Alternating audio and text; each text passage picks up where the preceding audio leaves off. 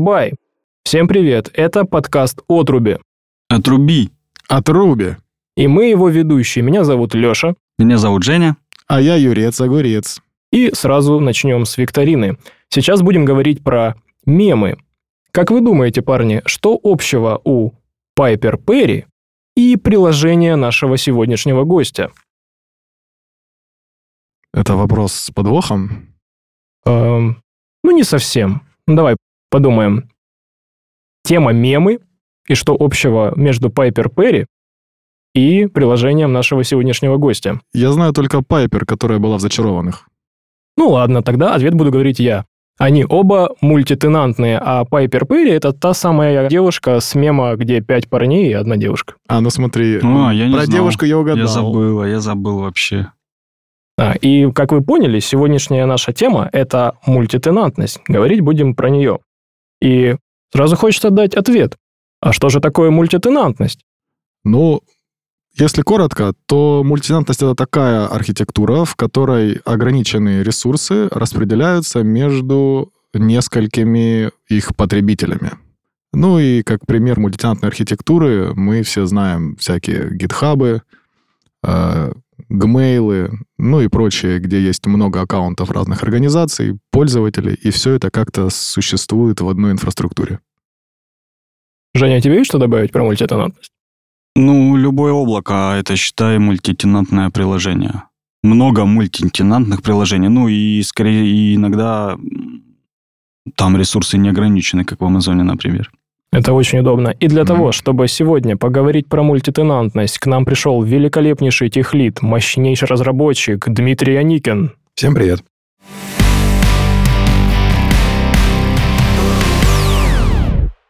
Дима, хочется тебя узнать немножечко получше. Скажи, пожалуйста, так сказать, пару слов про себя, что ты делал до сегодняшнего дня и так далее. Ну, я занимаюсь веб-разработкой, наверное, уже более 10 лет. Вот, я прошел как бы путь от э, обычного разработчика, потом был а, тем лидом небольшой команды, а потом работал а, техническим директором в компанию, различные процессы устраивал. Вот, а, ну, а мы в основном разрабатывали всякие стартапы, CRM-системы, ERP-системы. Вот, так что по мультитенантности я как бы уже давно. Ага. А скажи, Дима, а был ли у тебя опыт а, приложений, в которых а, большое количество клиентов было нужно вам как-то обслужить? Именно не пользователей, а клиентов. Да, у нас была... а, Мы делали CRM-систему для автобизнеса, и вот у нас на пике, когда мы ее разрабатывали, было около сотни а, дилерских центров, а, и, соответственно, приходилось э, делать некое разделение нашего приложения на вот большое количество таких клиентов. А в этом случае у них у каждого был свой, значит, свой экземпляр, или они все Нет, в одном? они все были в одном экземпляре. Вот мы делали тоже там разделение на уровне данных, э, и а, ну, там были свои сложности, каждый дилерский центр хотел что-то свое. Мы пытались это как-то обобщать э, в приложении, чтобы все могли пользоваться инструментом, но приложение было одно. А, это был, получается, именно монолит. Да, был монолит, э, были, правда, там не- несколько сервисов вынесены отдельно, но в основном это все монолитное приложение было. А был ли у тебя опыт э, прям микросервисных приложений таких? Слушай, ну нет, наверное, с микросервисами я вот столкнулся только когда полноценно пришел сюда в компанию инвестор а, и, соответственно, тут а, познакомился более ближе к микросервисному архитектуру. Хотя вот что называть микросервисным? Кто-то даже рельсовое монолитное приложение называет микросервисное, потому что база отдельно, приложение отдельно, там Redis отдельно, всякие Вот, нужно так, чтобы было там соточка микросервисов, там как минимум. Нет, вот с таким не приходилось работать, но мне, честно говоря, это ужасает. Вот. А вот, Дима, а ты как бы сейчас так плавно перешел к теме того, а чем же ты занят сейчас. Ты вот сказал, что компания Винвестор. Что за компания? Чем ты там занят? Да, собственно говоря, я сейчас работаю э, техлидом в компании Винвестор. Вот, а компания занимается разработкой различных э, инвестиционных и финансовых продуктов. Вот, а в частности, я вот на, на проекте советника IO. А, выполняю роль тех лида, человека, который вот отвечает за архитектуру, за принятие каких-то сложных решений, как вот будет развиваться внутренняя архитектура проекта. Вот, и, соответственно, а, что нужно а, как бы сделать, чтобы потом это можно было дальше продолжать использовать. А вот советник IO, IO это input-output или что это? Вот, честно говоря, я вот на проекте уже более два года, но как-то не задавался этим вопросом. Почему? Я предполагаю, что это просто удобное имя. А в чем смысл проекта? Что за проект такой? А, проект, а, мы делаем продукт для инвестиционных и финансовых советников. Там множество всяких инструментов. А, ну, в частности, если вы инвестиционный советник, то есть инструмент, например, стратегия инвестирования, где вы как советник можете создать свой, свою стратегию инвестирования и потом ее предложить клиентам. Они подключаются к ней, получают инвестиционные рекомендации. Для финансовых советников есть инструмент финансового планирования, планирование, там всякое бюджетирование, страхование. Вот. То есть э, мы предлагаем как бы а, продукт, который позволяет управлять э, советнику управлять э, всем процессом а, клиента от подписания договора до, собственно говоря, сдачи отчетности в какой-нибудь центральный банк там или еще куда-нибудь. А кто, собственно, будет а, клиентом у этих самых советников? Это обычные пользователи, ну, в смысле, обычные, я уже обычных людей называю пользователями.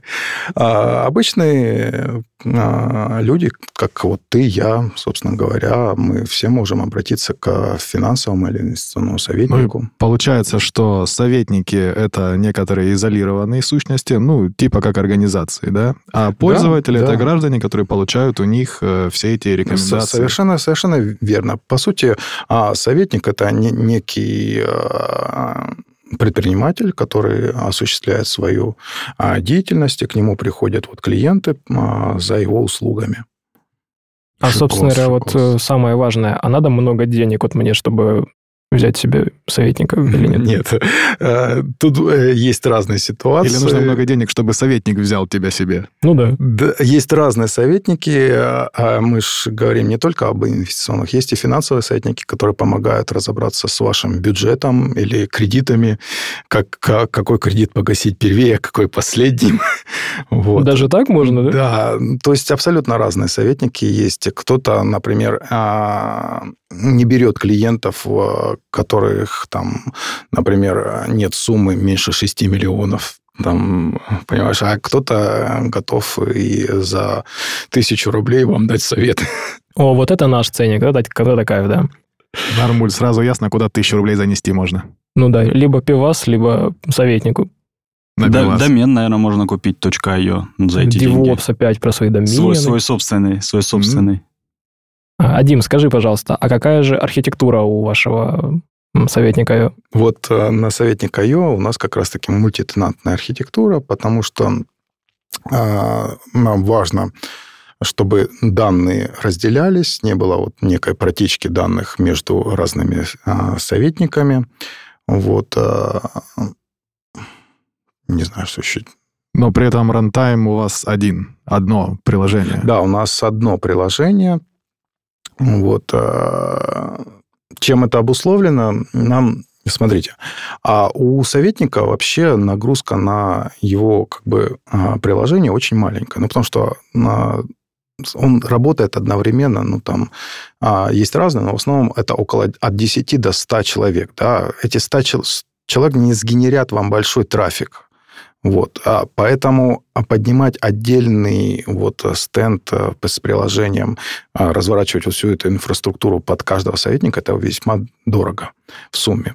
Поэтому можно это все а, развернуть на некой одном а, мощном сервере, так скажем, вот, и э, выделить э, каждому советнику определенные ресурсы для того, чтобы он мог покрывать вот эти вот потребности этих 10-100 человек.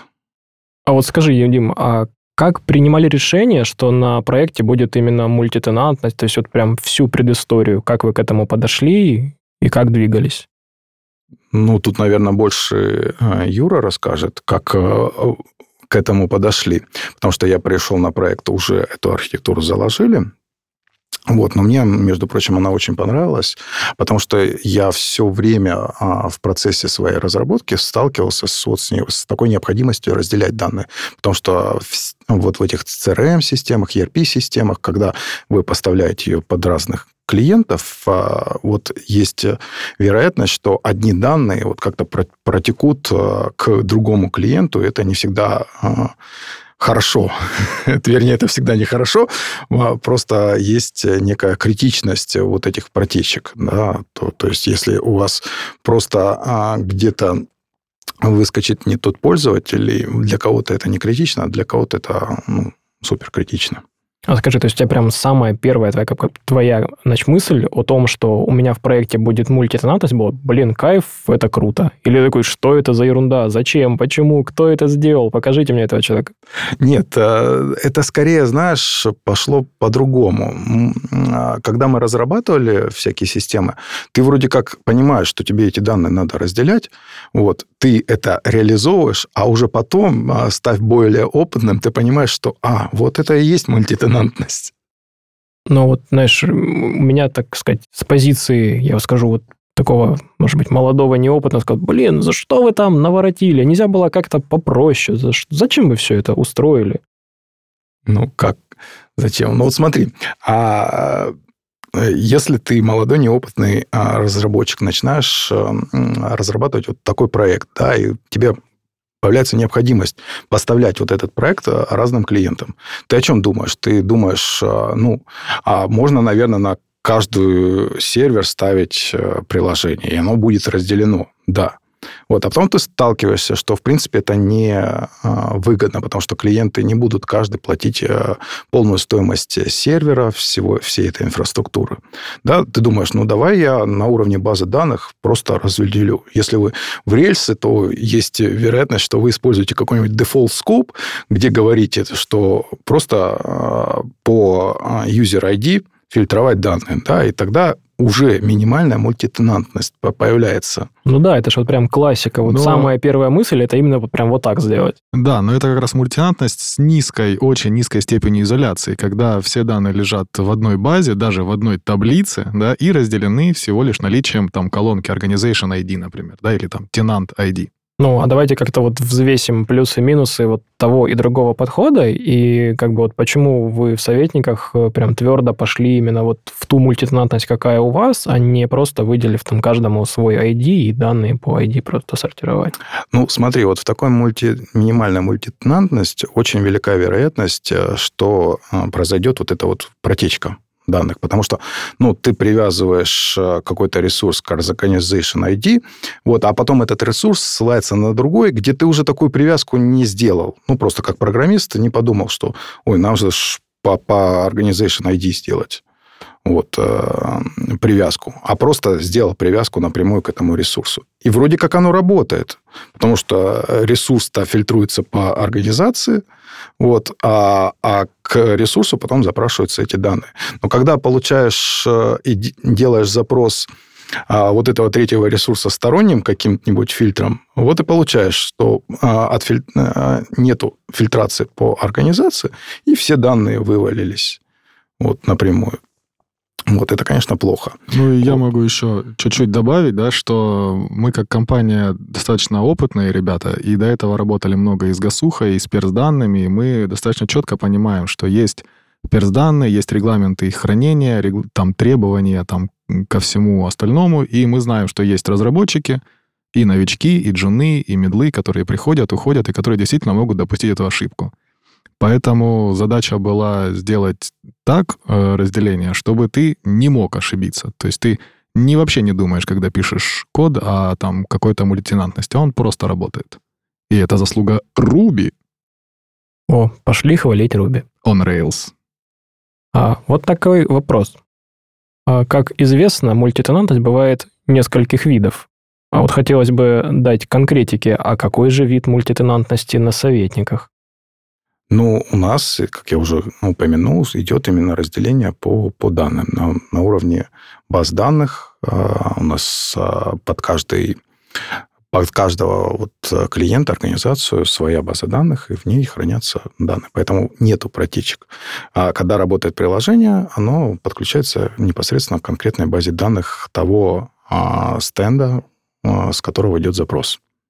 А, а базой... академически как это называется? Кто не знает? Нет, мы же практики. Я хочу, чтобы было академическое определение. Я вот не знаю, а хочу узнать. А вот такой вопрос еще. Данные. Э, вот под базами данных понимается там БД или прям целые СУБД?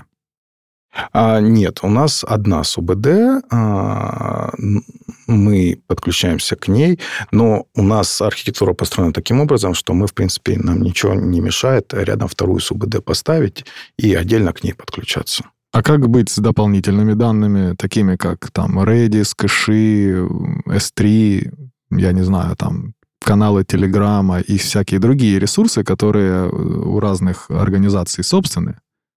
Да, ну вот для этого мы и написали свой гем, который называется у нас Горыныч. Да, Горыныч? Да. Спасибо, Юрий, за это. Вот. Вернее, даже написал это Леша у нас, э, оформил как гем. Ну, идея э, и первая реализация была от Юры.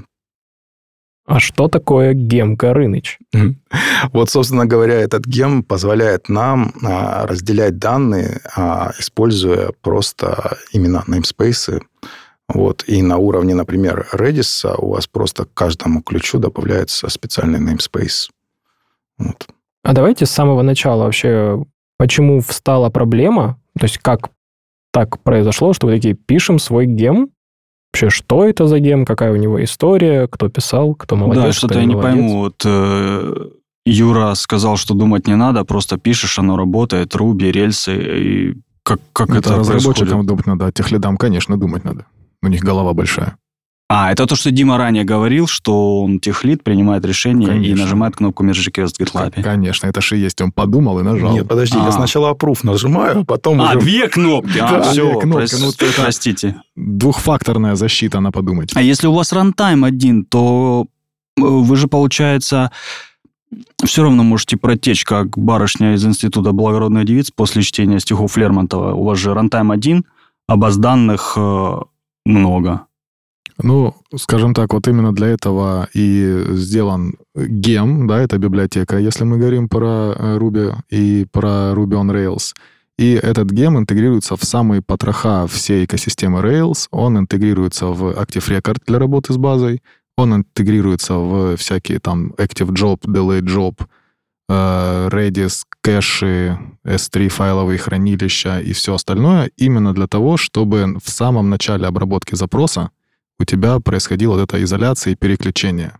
И получается, что рантайм у тебя сам ничего не хранит, и только при прихождении запроса от разных э, ну, организаций, в данном случае от доменов, происходит полное переключение этого рантайма на какие-то базы данных. Но в целом, если э, уязвимость будет э, в рельсе или в коде или в гейме, то сэксплуатировать можно будет. А давайте мы более подробно поговорим в блоке про безопасность. А я хочу таки домучить Диму с Юрой. Перемотка назад, флешбэк такой. Мы оказываемся в начале разработки приложения. И вот что мы такое вот делаем, что у нас происходит, что мы такие, блин, все, ну гем пишем. Почему? Слушай, ну мы же а, понимали, что на самом деле не мы а последние будем эту э, штуку использовать да, и а, как компания мы понимаем, что у нас есть и другие проекты, где она может пригодиться. Поэтому, собственно говоря, и было принято решение а, сделать это в виде гема. Вернее, сначала мы сделали это как эм, просто а, внутренний namespace и папочка, собственно говоря. Вот, но мы сразу же а, закладывали, что мы потом это вынесем в гем. Когда сами опробуем на своем проекте, поймем, что все работает, все классно, и мы можем это презентовать другим нашим коллегам в компании. И вот, собственно говоря, буквально в прошлом году Леша выделил время и вынес это в отдельный гем, который потом, собственно говоря, мы даже заюзали юзали на другом проекте нашем. Все отлично стало. А сколько стоит ваш гем вот этот, который может пригодиться другим компаниям? Он бесплатный. Ну, как, как полагается, open source. А, у- в open source выложили. А пока еще нет, но вот планируем. О, Потому что есть у нас один человек в компании, который контролирует э, то, что мы выкладываем в open source и предъявляет к этому определенные требования, такие как документация, всякие фишечки, красивости и все остальное. И вот он пока недоволен. Ну да, тут же знаешь, как этот самый, когда ты разрабатываешь под себя, тебе а, а, не приходится учитывать всякие вещи про универсальность, как это на разных там версиях Ruby пойдет, как это на разных а, а, других гемах, которые мы, например, не используем, будет. Вот. Да, а другому разработчику, который по соседству его использует, ты можешь подойти и объяснить, как оно работает. А ребятам, которые будут качать это с гитхабчика, очень тяжело объяснять в онлайне. Так, а жизненный цикл, вот ты сказал, да, что была отдельная папочка, отдельный namespace, это уже больше похоже на правду, потому что такой сразу пишем гем, думаю, ну нифига себе вы крутые парни. Вот, а, то есть когда вы его писали, а закладывали вы на это какое-то дополнительное время, чтобы сделать это универсальным решением? Слушай, ну, наверное, а, прям вот э, явно выделенного времени нет. а, Просто эта мысль все время крутилась в голове, и, соответственно, мы уже разрабатывая архитектуру, а, делали это с вот этой мыслью. Да, поэтому, наверное, я бы не сказал, что мы сильно много выделяли какого-то отдельного времени на это. А, то есть э, с менеджером это никак не нужно было согласовывать? Ну, тут ты знаешь же, как с менеджером, а, он всех деталей-то не понимает. То есть э, ты а, закладываешь туда время, соответственно, в это время ты закладываешь и свою а, вот эту вот занятость.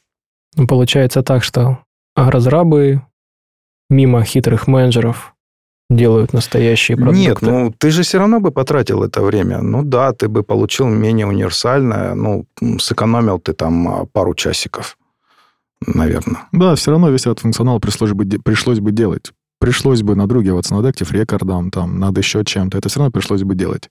А так, э, когда ты начинаешь... э, Ну, ты же разработчик, ты же не на одном проекте работаешь или будешь работать не только на одном проекте. Ты сразу думаешь, а как мне это в другое место засунуть? И потихонечку-потихонечку красивенько там сделал. А вот тут интересная такая вещь. Вот скажи, Дим, получается, то есть а, решение о том, что нужно писать гем, а, принимал ты? А, Да, у нас долго вис- висел это... а, Ну, собственно говоря, по сути, гем-то был, надо было просто его вынести и э, оформить, сделать э, вот как раз-таки некоторую универсальность.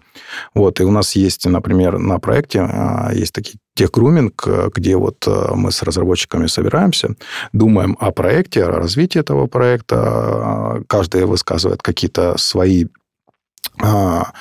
болезни, да, что, что он там в процессе своей разработки с чем сталкивается.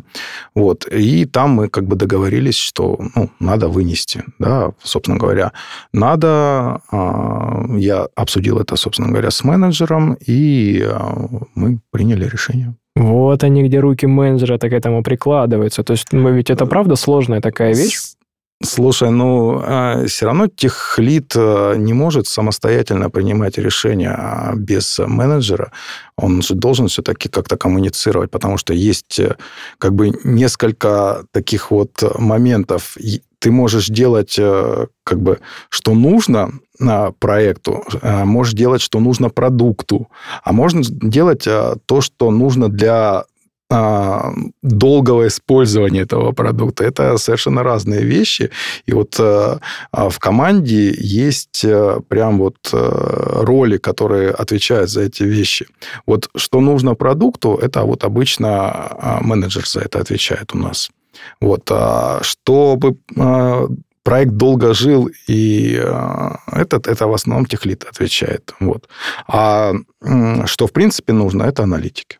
Ну вот смотри, у вас уже есть э, готовая папочка с каким-то а, решением. То есть Да. оно уже было вот до вас, и у вас, ну, точнее, вот первый пункт. У тебя, как у тех лида, есть выбор. Мы Мгм. просто взяли эту папочку себе, и у нас все будет работать. И мы, и мы там, ну, не знаю, там потратили там час-два Да, собственно говоря, так и произошло. А, Андрей вот э, приходил, наверное, к вам, я не знаю.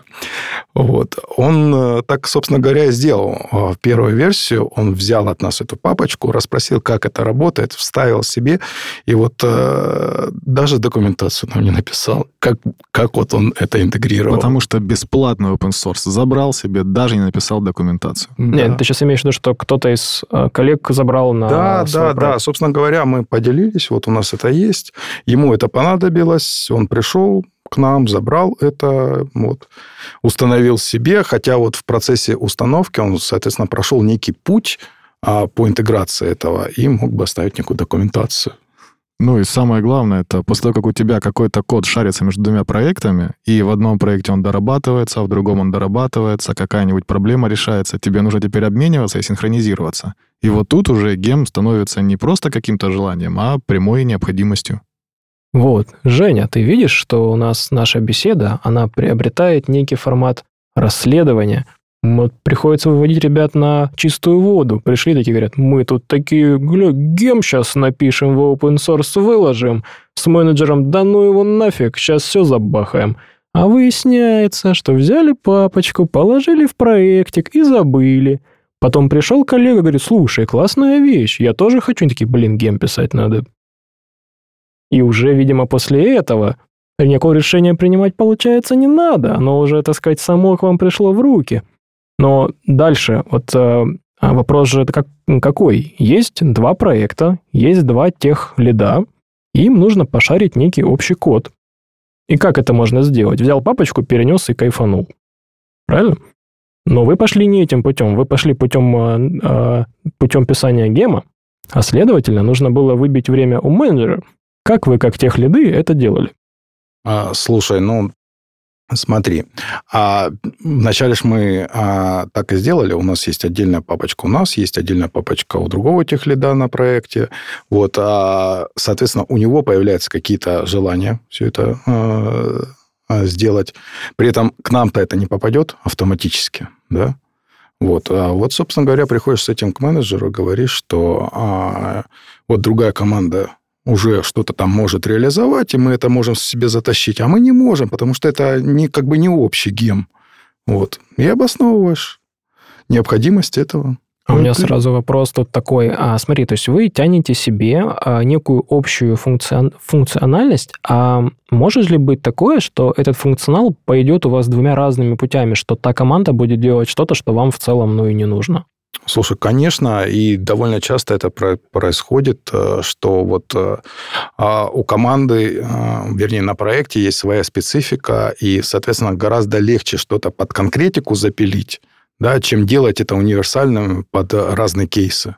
Вот. а, И многие техлиды так и делают, собственно говоря.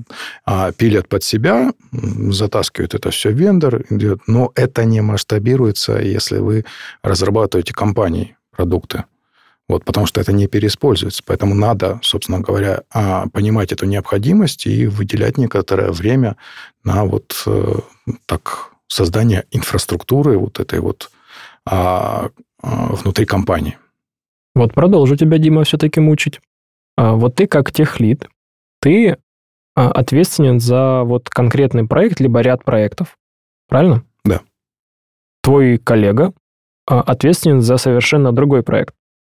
Верно? Вот. То есть вы, как бы ваши зоны ответственности, они не пересекаются. То есть если у тебя есть потребность пилить какую-то новую фичу вот в этот гем, Горыныч, давай так его будем Мгм. обзывать уже его готовым названием, ты взял, напилил.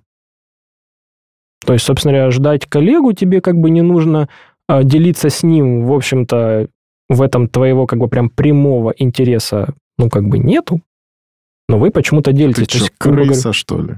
Как ну, это нет? нет? здесь же смотри, здесь как, ну, в чем же, в чем же суть? Сразу просто появляется очень много вопросов. Ну, первое, да, пилить что-то кастомное всегда просто. Ты просто влез и пилишь так, как тебе нужно, вообще ни о чем не думая, не пытаясь сделать это как-то универсальным. Следовательно, это обычно быстрее. Потому что любая, любая универсальность — это посидеть, подумать, попланировать, как-то изменить архитектуру и так далее. В общем, это более сложно. И возникает, ну, то есть как бы вот этот момент, а момент второй. есть две команды, им нужно поделиться кодом.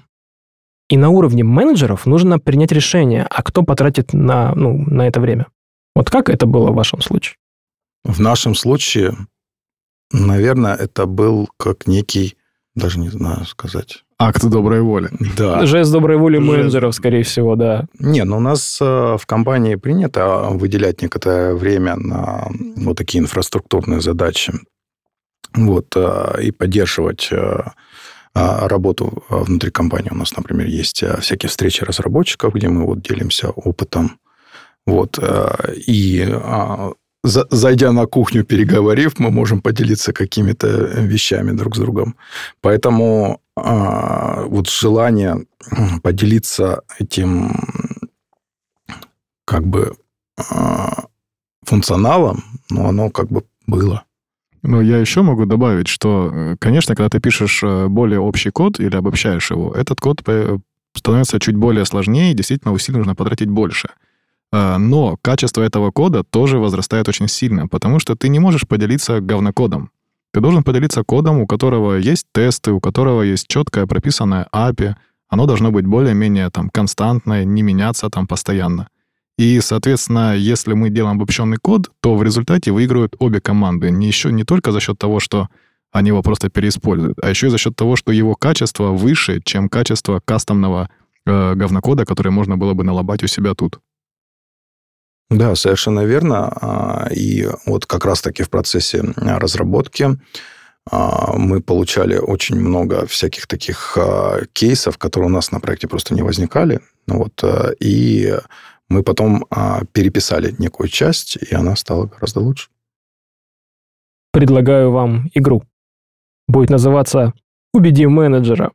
Я, конечно, не актер, но я чувствую, что это единственный способ вытащить из вас информацию. Я попытаюсь сыграть менеджера. Хорошего, плохого не знаю, не умею быть менеджером. Но вам придется меня убедить. Представь, Дима, что я менеджер твоей команды, и ты хочешь поделиться кодом с, с другой командой.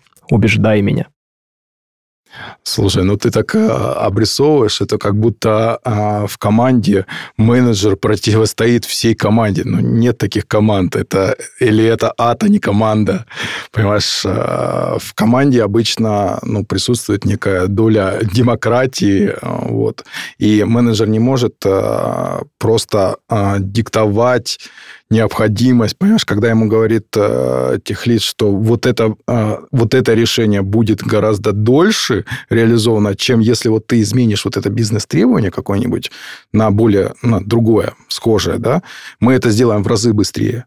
То есть менеджеру все равно приходится выяснять эти факты, и когда он понимает э, с разных точек, как это будет, да, что это будет там 40 часов, а это мы можем сделать за 10 часов, да, он уже может, на, основываясь на этом, принять решение. Нам нужно то, что за 40, или все-таки можно обойтись тем, что за 10?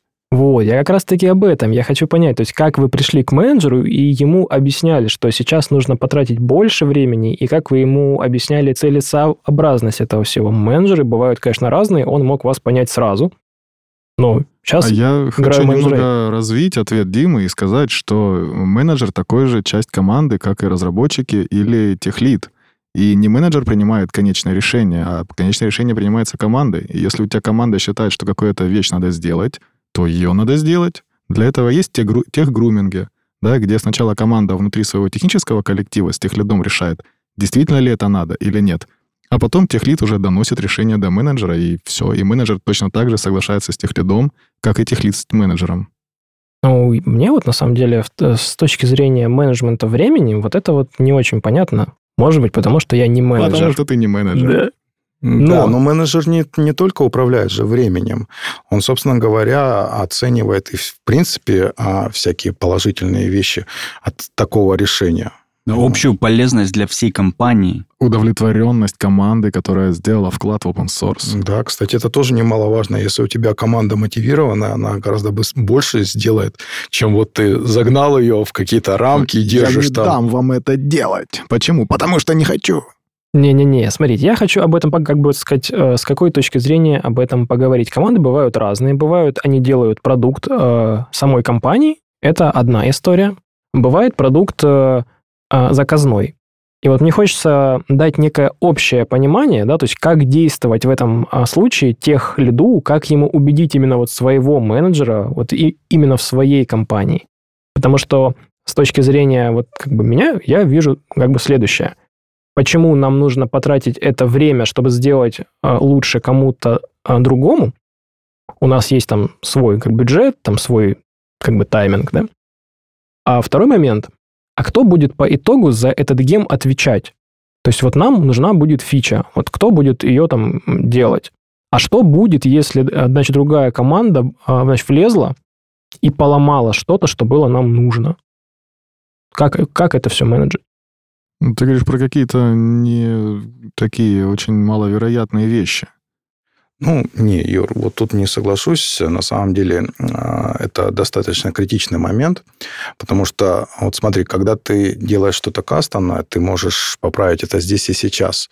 А когда этим решением начинают пользоваться несколько команд, ты начинаешь уже зависеть от них. Соответственно, там ты уже, знаешь, не можешь просто так взять и что-то поменять. Потому... Нет, так я про это и говорю. Вопрос, что значит он взял и поломал что-то у вас? Он не, не поломал что-то у вас. Он выпустил новую версию гема, которая также вами будет, вашей командой будет э, там обновляться или ревьюиться. К ней должны быть тесты, кто-то должен это ревьюить. И раз у тебя нет конкретного э, владельца этого гема, значит, ревьюет там другой техлит из другой команды. Естественно, у тебя же не в вакууме, кто хочет, там, поменял, все перехерачил, и вы получили на проде там какую-то ошибку. Ну, то есть, видишь, тут уже как бы э, требуется некий процесс. То есть у нас есть общий гем, общий Если код. у тебя есть компания, в которой есть команды, в которой есть разные продукты, в которой есть людей больше там трех человек, то у тебя, разумеется, уже есть э, процессы. Они уже как без них? Да нет, они не всегда есть, они не всегда есть на все кейсы. Да, компании бывают разные, случаи бывают тоже разные. Вот мы такие предполагаем, вот не было у нас никогда гемов своих. И вот это наш первый гем. Мы такая вот компания. И получается, что нужно теперь как бы понимать, как мы вносим в него изменения. То есть, допустим, а, кейс первый. Команда, которой значит, нужно что-то туда внести, а, выделяет время там через менеджера и так далее, вносит изменения, и техлит этой команды должен сделать ревью и за это нести какую-то ответственность, получается. Так ну, или не так? Конечно, так, естественно. А как по-другому? У тебя, когда команда вносит куда-то правки, всегда ревьюет там техлит или кто-то другой, и всегда несете ответственность. Почему в этом случае с гемом должно как-то быть иначе? Да не, вроде все правильно. Я просто спрашиваю. То есть, ну... как бы ну. появляются дополнительные какие там какие-то вещи, да? То есть, э, а нужно ли, допустим, ревью еще кого-то из другой команды. Если нужно, занят, он свободен, Это как, как вы считаете? время. Ну, вы же ответственные разработчики, правильно? Или у вас цель там устроить саботаж и наговнокодить? Не-не-не, нет. Мне просто кажется, ну, что вы можете что-то поломать э, случайно. Да поломают, поломать. поломают. Конечно, они, поломают. Да, там, когда гейм разрастется, они выложат его в open source, э, разрастется, там будет 5000 строк кода, и не, Дима потом скажет, давайте новую версию затащим. Э, Юра хороший парень, внес изменения. И все, и там сразу с 0.5 до 5.6 обновятся, и все нормально будет. Ну что и, и сломают, конечно, да. а потом исправят. В чем да. проблема? Это что, единственный источник ошибок э, на проекте? Нет, ошибки всегда есть. Главное их правильно детектировать и успевать исправлять, и это норма жизни. Ну, не, понятное дело, что они есть. Ну, мы как бы Такие а раз я добавили еще, еще хотел точку. на первую часть вопроса ответить, который ты задавал, но мы быстро от нее ускользнули. Если вдруг ты как техлит со своей командой считаешь, что тебе нужно сделать что-то, ну, например, сделать гем, а менеджер на это не соглашается, ты не можешь его убедить, то, скорее всего, у вас что-то не так в команде. А проблема не в геме, а в команде. Да, ты просто договариваешься с республиканцами, и все в порядке. Вот это да, это тема. Да.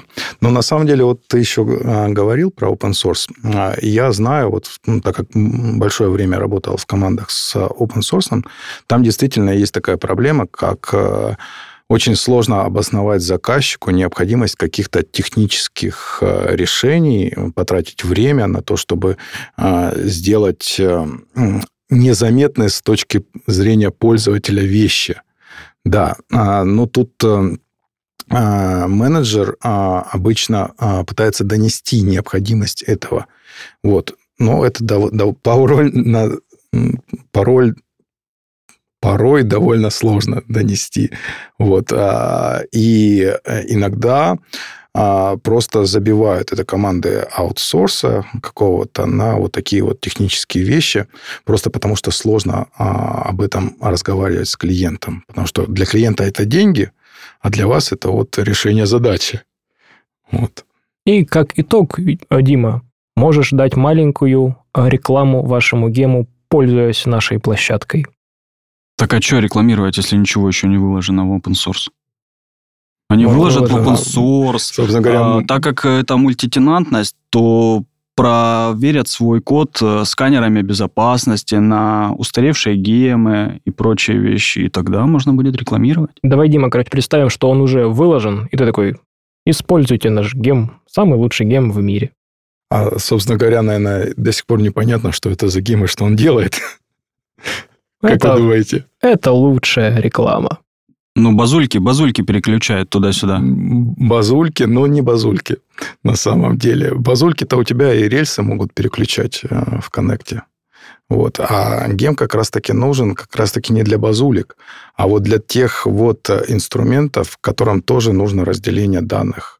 Это вот э, ключи Redis, да, всякие delay job, да, поставить вот, например, фоновую задачу на выполнение вот, э, в какую-то базу, кто-то ее должен промониторить. Как-то при этом у тебя есть а, одно приложение, которое обрабатывает фоновые очереди задач. Да? Как оно будет понимать, а, от какого тенанта эта, собственно говоря, работа пришла. Вот. Ладно, Дима, судя по всему, придется звать тебя отдельно, чтобы про этот гем поговорить. А напомни, как гем называется? Горыныч. Отлично. Ожидайте этим летом на всех площадках GitHub, Git.io и что у нас там появилось? Gitali? Нет, не Gitali. Gitflick. Во, Gitflick. Ну и главное, Юра, проконтролируй, чтобы техлит, который будет выкладывать в это в open source, не закоммитил э, файлы с расширением IVs в высоком качестве, как и его код. Ну да, только я все-таки больше на ключи смотрю. И следующая наша тема – безопасность. Давайте более подробно осветим тему безопасности мультитенантных приложений. Что же там такое, какие там плюсы и минусы, довольны ли все проверяющие службы. У меня есть вопрос. У меня есть вопрос. Как вы делаете безопасность в мультитенантном приложении? Ну, а когда вы говорите вот по безопасности, это достаточно такое абстрактное понятие, а что вы в него вкладываете, в безопасность. Ну, рантайм один, значит, небезопасно, по идее. Да. А три безопасно. А три рантайма, конечно, безопасно. На Да. разных виртуальных машинах. А сколько максимально безопасно, Женек? Ну, чем больше, тем лучше. А если на одного клиента поднимать два разных рантайма и между ними балансировать, то в два раза безопаснее, чем один? Конечно. Два конечно. мало. Надо Три. три Мгм. минимум. Внутри ничего. Так и что там с безопасностью-то у нас? Так вот, что вы вкладываете в данное понятие безопасность? Безопасники в компании вам не говорят, что вы тут А, наворотили? безопасники, вот э, если про безопасников, то тут совершенно другой разговор, и к технической части он как бы мало имеет отношения. Ну давай вот от и до. Мультитенантность – это безопасно? Хорошо, плохо. Ну, вот смотри, если мы говорим про а, вот эту вот протечку данных, то, наверное, а, мультитенантность в этом плане самая безопасная. Да? Ну, Ну, не просто мультинатность, да, а мультинатность, как вот она сейчас у вас сделана, когда у вас полностью переключаются независимые базы данных и даже СУБД. Я имею в виду про вот а, разделение данных. Да, когда у вас а, а, данные одного клиента не могут никаким образом попасть к другому при клиенту. Ну, да, я к тому, что если они лежат в одной таблице с колонками, то они могут попасть туда. да. Вот. А если они лежат в двух разных СУБД с разными пользователями, айпишниками и паролями, то как бы нужно прям постараться, чтобы они протекли. Да, совершенно верно. А вот скажите такую вещь. А есть ли риск э, неправильно подключиться к базе данных? Вот там в конфиге где-нибудь, допустим, допустили ошибку, и раз, и тенант подключился к базе другого. Это другой тенант. Ну, получается, это не очень безопасно. То есть он начинает э, писать в его базу, читать из его базы. Это как бы совершенно не его данные. То есть этот вопрос как-то контролируется, пресекается? Ну, вопрос такой, что, что значит тенант? Чтобы у тебя появился тенант, тебе нужно правильно сконфигурировать СУБД, завести пользователей, логины пароли. Так?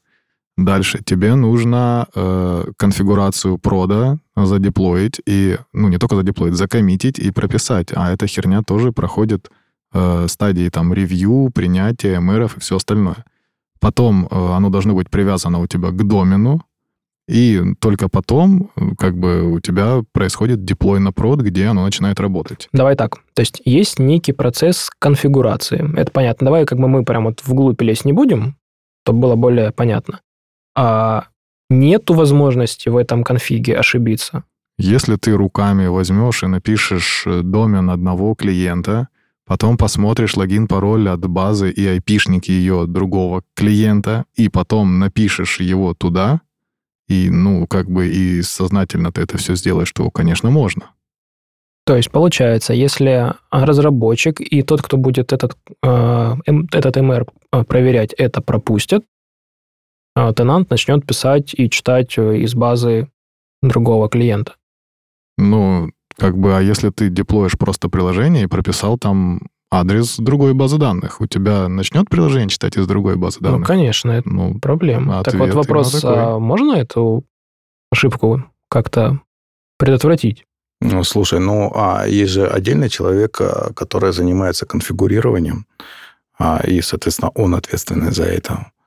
А специально он этого делать точно не будет, да? Вот. А случайно, ну, а, наверное, может э, как-то делать, но надо постараться, потому что конфигурации, например, лежат э, в разных, э, собственно говоря, файлах, папочках. Вот. Ну и плюс процесс ввода в эксплуатацию нового стенда, это же не так, что ты запустил, у тебя набежали пользователи. Ты же создаешь конфигурацию, она деплоится, а потом QA смотрят, настраивают. Это white label приложение. Соответственно, перед тем, как отдают его э, клиенту, там процедура настройки определенная есть, да, они там стили, названия, тексты, там еще что-то. Все это меняется. Естественно, если у тебя база не пустая вдруг, то любой QA или сам DevOps или тот, кто настраивает, он увидит, что как-то подозрительно данные есть, там все работает. Сразу видится два случая. Есть случаи, когда мы добавляем нового клиентов в, в приложение, там понятно, у нас одна конфигурация, мы такие все в нее очень внимательно смотрим, после деплоя проверяем. А есть ли кейс, когда мы вводим сразу там 100 тенантов, допустим, 10, ну, хотя бы 10, в идеале 100. У всех база, короче, пустая, очень много текста, нужно в это все как-то смотреть, входишь на, на значит, прод, у всех база пустая. Слушай, но даже если ты будешь вводить 100 э, тенантов, э, ты все эти 100 тенантов не разом будешь вводить, а по, по одному. И, э, собственно говоря, перед передачей стендов обязательно кто-то смотрит и проверяет, что это. Смотри, то есть это технически невозможно сразу много тенантов, либо это нужно такой Технически, технически это возможно, но а, в процессе мы, конечно же, так не делаем. Я хочу сказать словами моего хорошего друга и товарища. Дай бог нам этих проблем, чтобы мы вводили сотню тенантов одновременно. Ну, бывают такие проблемы. Представьте, что мы такие, огромнейшая компания, огромнейший проект. Вот представь, Дима, а, советник IO стал невероятно популярен, мега успешен, и мы просто вот в день вводим по тысяче новых Отлично. клиентов. Тогда, тогда у нас, собственно говоря, появится специальный скрипт, который будет вводить новый тенант. И два девопса, которые будут ревьюить конфигурацию. Ну, ревьюить уже не нужно, потому что есть скрипт, который, собственно говоря, поднимает новый тенант. И вот а, скрипт, конечно, ты заранее оттестируешь, чтобы у тебя он не смог прописать в один и тот же файл два разных, а, две одинаковых, точнее, конфигурации. А, то есть у каждого тенанта есть свой, свой файл конфигов, названный каким-то определенным образом, по этому же паттерну у него база данных названа, так? Да. То есть ты, по сути, просто ввел там, допустим, ИП Петров, и такой, хоба, и все под ИП Петров создалось, без всяческих ошибок. Конечно, ну, к этому надо стремиться, сделать такой скрипт автоматизации. У нас его пока еще нету, но мы это планируем на будущее. Ну, потому что нам не приходится, наверное, по 100 тенантов в день вводить. Желаю вам этого. Ну, здесь еще такая вещь, а, ну, то есть нужно же еще проверить уникальность, э, что там ИП Петров, он всего один, что мы не создадим сейчас новый конфиг э, с точно Ты таким же именем. такие вопросы, которые, естественно, если у тебя будет э, большая интенсивная, интенсивность введения новых тенантов, то первое, что сделает техлит на первом же техгруминге, это сформулирует и поставит задачу на, автомат, на автоматизацию и контроль всего этого процесса. естественно, это будет сделано в первый же. Когда у вас, когда у вас там те груминги? Первую же среду. В первую же среду. Вот, а у меня еще вопрос по безопасности. А может ли, может ли один тенант аффектить другой? Не в плане данных, а в плане нагрузок там или каких-то других побочных влияний? Да, вот это хороший вопрос. А на самом деле а, мультитенантность не серебряная пуля, и вот у нее есть свои минусы. В частности, вот один а, какой-нибудь, а, какая-нибудь организация может все-таки, несмотря на то, что она находится в разных базах данных, заэффектить другую. И достигается это путем а, того, что просто занимает а, а, ресурсы, а, ресурсы машинные, вот, на себя перетягивает. Ну, например, а, предположим, что у вас есть какая-то фоновая работа, которая там а, запускается каким-нибудь пользователем. Ну, например, типа сформировать инвестиционный портфель.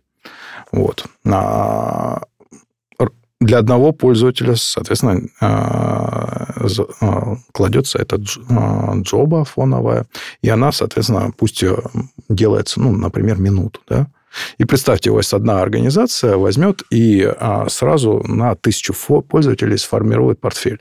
Да, тысяча минут, у вас там а, несколько воркеров, не успевают они а, а, обрабатывать эту а, очередь. Соответственно, на другом тенанте в этот момент никто не может тоже себе сформировать портфель. Просто но ну, они, потому наверное, что... нажать кнопочку могут, но будут очень долго да, ждать завершения. они ждут и не поймут, почему они уже полчаса сидят и не могут ничего сделать. Вот. Хотя у них никто ну, не работает. Вот. Как раз-таки вот здесь вот по случаю, когда вот один, один какая-то организация заэффектила другой. Вот. Но здесь э, вот э, достаточно критично для мультитенантности такая резкая какие-то э, изменения в профиле нагрузки, вот такое вот, вот она критична, она не может с этим сильно Да, вот мне кажется, что именно ну, очень важное ключевое слово, ты говоришь резкие, действительно, да. потому что если заранее вы знаете, что у вас один клиент с десятью тысячами там пользователей, а другой клиент с там тремя пользователями, то, конечно, их не стоит в один рантайм совать. И мультинантная архитектура, она, собственно, шардирование и кластеризацию как бы э, не отрицает. Никто не мешает вам поднять два инстанса мультинантного приложения. Первый будет обслуживать 20 клиентов, а второй, например, трех. Как бы это с точки зрения архитектуры не проблема. И если вы знаете заранее да, какие-то нагрузки или планируете по размеру клиентов, то вы можете предпринять меры. А вот если внезапно, то, да, могут быть проблемы. Ну, тоже решить, наверное, можно. И следующий блок нашей беседы – это деплой. Коллеги, какие у вас вопросы по деплою? У меня есть парочка. А вот когда деплоятся тенанты, а, вот сейчас одно приложение, один runtime – downtime есть, или это все вообще никто ничего не замечает? К сожалению, там есть э, некий, ну, не то чтобы downtime, а есть такая небольшая недоработочка, которую мы планируем, конечно, устранить. А, смотрите, а, есть э, миграции данных, да, а, при деплое. Ну, то есть вы что-то поменяли в базе данных, при деплое это должно поменяться. Вот. А, но так как у вас а, много вот таких вот стендов, а приложение при этом одно, и вот оно должно запуститься и работать на новых данных. Оно не может запуститься, потому что надо сначала все данные промигрировать. Вот вы начинаете все эти 110 а, тысяч там этих стендов, а, организаций, а, собственно говоря, мигрировать. И вот этот вот процесс миграции, он может занять достаточно длительное время. Вот. Ну, пусть э, миграция там э, каждая выполняется по 10 секунд, но с учетом большого количества клиентов э, это уже достигается на нескольких минут. Вот. И может получиться такая а, ситуация, когда старое приложение будет работать на новых данных. Вот. То есть данные промигрируются, но новое приложение еще не запускается потому что оно не закончилось, миграция. Какие-то стенды уже промигрировали, какие-то еще не промигрировали. Вот они будут э, мигрировать. При этом приложение работает, да, оно работает уже на... на а, старое приложение работает, но оно работает на новых данных. Вот. И там могут возникать ошибки. Вот такие вот. На практике были такие случаи? На практике таких случаев нету. Э, э, Потому что а, у нас приложение ну, буквально за минуту поднимается, вот, э, и очень э, мы довольно часто релизимся, поэтому не происходит вот такого сильного изменения базы данных, вот, но при этом кто-то в эту минуту заходит. Я бы тут еще хотел чуть вернуться к самому началу, когда Дима сказал да, о причинах принятия мультинантности на этом проекте. Э, у этого проекта такая специфика, что мы заведомо знаем, что советников мало, ну, допустим, там 100, а у каждого советника клиентов тоже немного. Ну и даже если у одного советника 100 клиентов, эти люди заходят в приложение, чтобы занести свои там какую-то денежку, ну, вряд ли чаще там трех раз в месяц. Поэтому в целом получается, что постоянный онлайн э, относительно низкий. Вот, и это дает возможность, конечно, такие ошибки тоже как бы нивелировать. Вот это важное уточнение в том смысле, что я не совсем понял, вы сначала говорили про мультитенантность, гем, э, разделение на уровне базы данных, и мне показалось, что это вроде как вы делаете, э, как это, раздел... вот этот механизм мультитенантности реализовали через э, отдел разработки.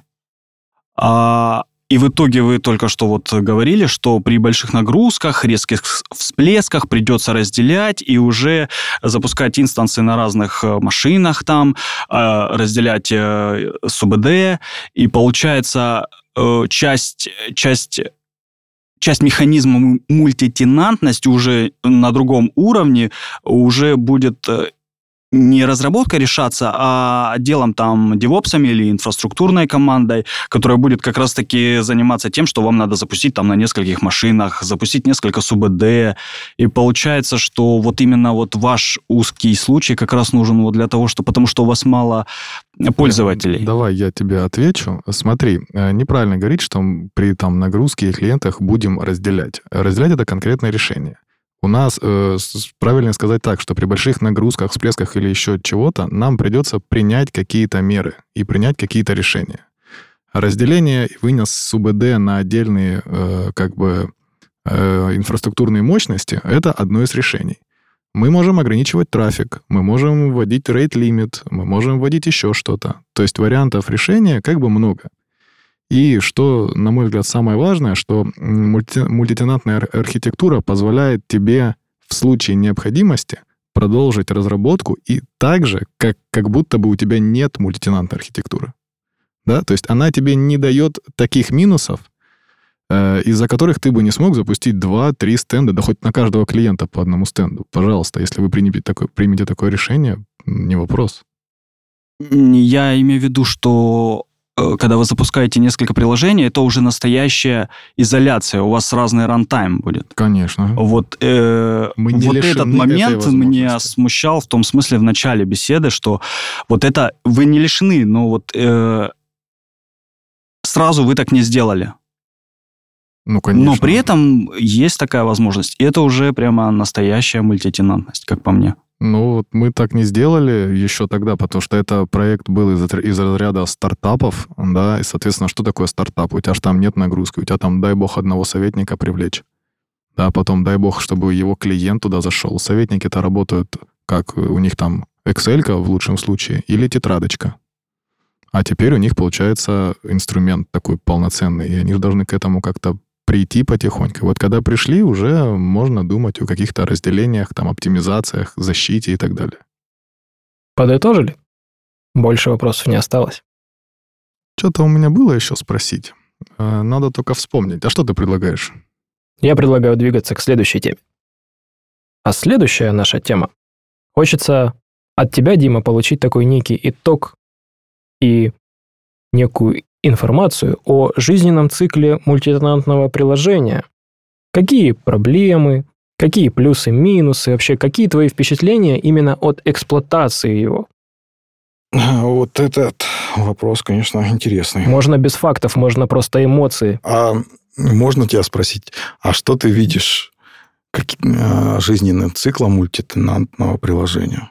Но вот вы его сделали, выкатили в прод, начали использовать. То есть у вас до этого была некая теория, что вот это вот хорошо, это плохо, мы делаем вот так, чтобы сделать там то-то, то-то, то-то. Теперь на, на практике вы видите реальных как бы клиентов, реальный процесс и получили некий опыт его жизненного цикла, как оно, эксп, как оно эксплуатируется, то есть где вам мультитенантность реально помогает, где она у вас вызвала проблемы, хорошее ли это было решение, плохое, что нравится, что не нравится. Слушай, ну она а, как минимум нам помогает экономить э, ресурсы машины, да, нам не приходится просто а, иметь целый стек этих машин под каждого клиента, да, не приходится деплоить на кучу машин, да, это тоже иногда проблема. Вот. А из минусов, а, ну, наверное, то, что мы не готовы, наверное, к резким а, скачкам нагрузки, да, и вот э, но при этом, а, если мы хотя бы будем а, прогнозировать этот резкий скачок, мы можем выделить отдельные машины под, этот, под эти скачки. То есть заранее подготовиться. Вот. Что еще? Ну вот, э, как я уже говорил, а, с миграцией данных э, есть проблема, потому что приложение одно, а миграция данных может занимать достаточно длительное время. Ну, на самом деле, все-таки не одно приложение, да, а они же запущены в кластеризованном режиме для отказоустойчивости, то есть их три. Ну, да. версии, да, как бы. Версия как бы есть старая, новая, и они в процессе деплоя должны уживаться на одной БД, которая тоже меняет свое состояние из старого в новое. Дима, если я тебе предложу подвести итог опыта использования мультинатного а, приложения одним из двух слов – счастлив, либо несчастлив. Счастлив. Отлично. И я хочу получить от тебя некий алгоритм, совет твоему коллеге тех или тим лиду, а как же ему принять принять э, решение, что на его проекте нужна мультитенантность, какой алгоритм действий, факторы и так далее. Ну, это решение нужно все-таки принимать в начале проекта, потому что в дальнейшем перейти от э, приложения, которое не разделено к такому разделению, достаточно сложно. Вот. Потому что, ну, представьте себе, если вы вот а, жили на вот той минимальной мультитенантности, когда у вас в одной таблице все эти записи, вам теперь это надо разделить на разные базы данных, а при этом а, у вас приложение-то живет, продолжает, да, то есть это достаточно быстро должно произойти. А, вот, а, ну, там много проблем а, будет. Да, там нужно собрать отдельную комиссию по переходу. И она будет думать, как это вообще все сделать, чтобы у тебя было все в онлайне, сразу всех переносить, не, не сразу всех по частям, там, страдать долго, но медленно, или быстро, но сильно. Удивительное дело, говоришь. А, хочу алгоритм. И разработчик начинает тебе долгим текстом объяснять, нужно комиссию собрать. Тут вы вообще бюрократы или кто вы? Демократы, они же сказали, у них демократия. Нет, мы команда. Смотри, у нас все принимается командным образом. Сейчас соберемся и поболтаем. Несколько. Административно. Первое. Решение должно быть принято в начале жизненного цикла проекта. Второе. Должен быть критерий того, что, приложи, что один и тот же код используется несколькими клиентами. Вот он прям совсем идентичный. Что-нибудь еще есть добавить? Ну, почему идентичные? Мы же можем а, на разных инстансах запускать совершенно разный код, при этом он будет работать с одной, ну, то есть разные версии. Вот. И в дальнейшем, например, мы планировали сделать что-то типа а, на одном кластере мы выпускаем новую версию, как бы на таких вот тестовых хомячках смотрим, что там а, все работает, нет замечаний, и, соответственно, выпускаем на остальных оставшихся вещах. Да, это прям кайфовая штука. Короче, отказываетесь вы, так сказать, давать а, простые ответы на сложные вопросы. Ну, в сложных продуктах и вообще в хороших продуктах не бывает у тебя простых ответов. Продукт всегда живет, и сегодня это одно, а через год это другое. Может, тебе наоборот придется с мультитенантности переезжать на одну огромную базу данных, чтобы, например, выполнить какие-нибудь требования по денормализации данных, перс данных по безопасности или еще какую-нибудь дичь, которую могут ввести. Очень жаль, а так хотелось сказки.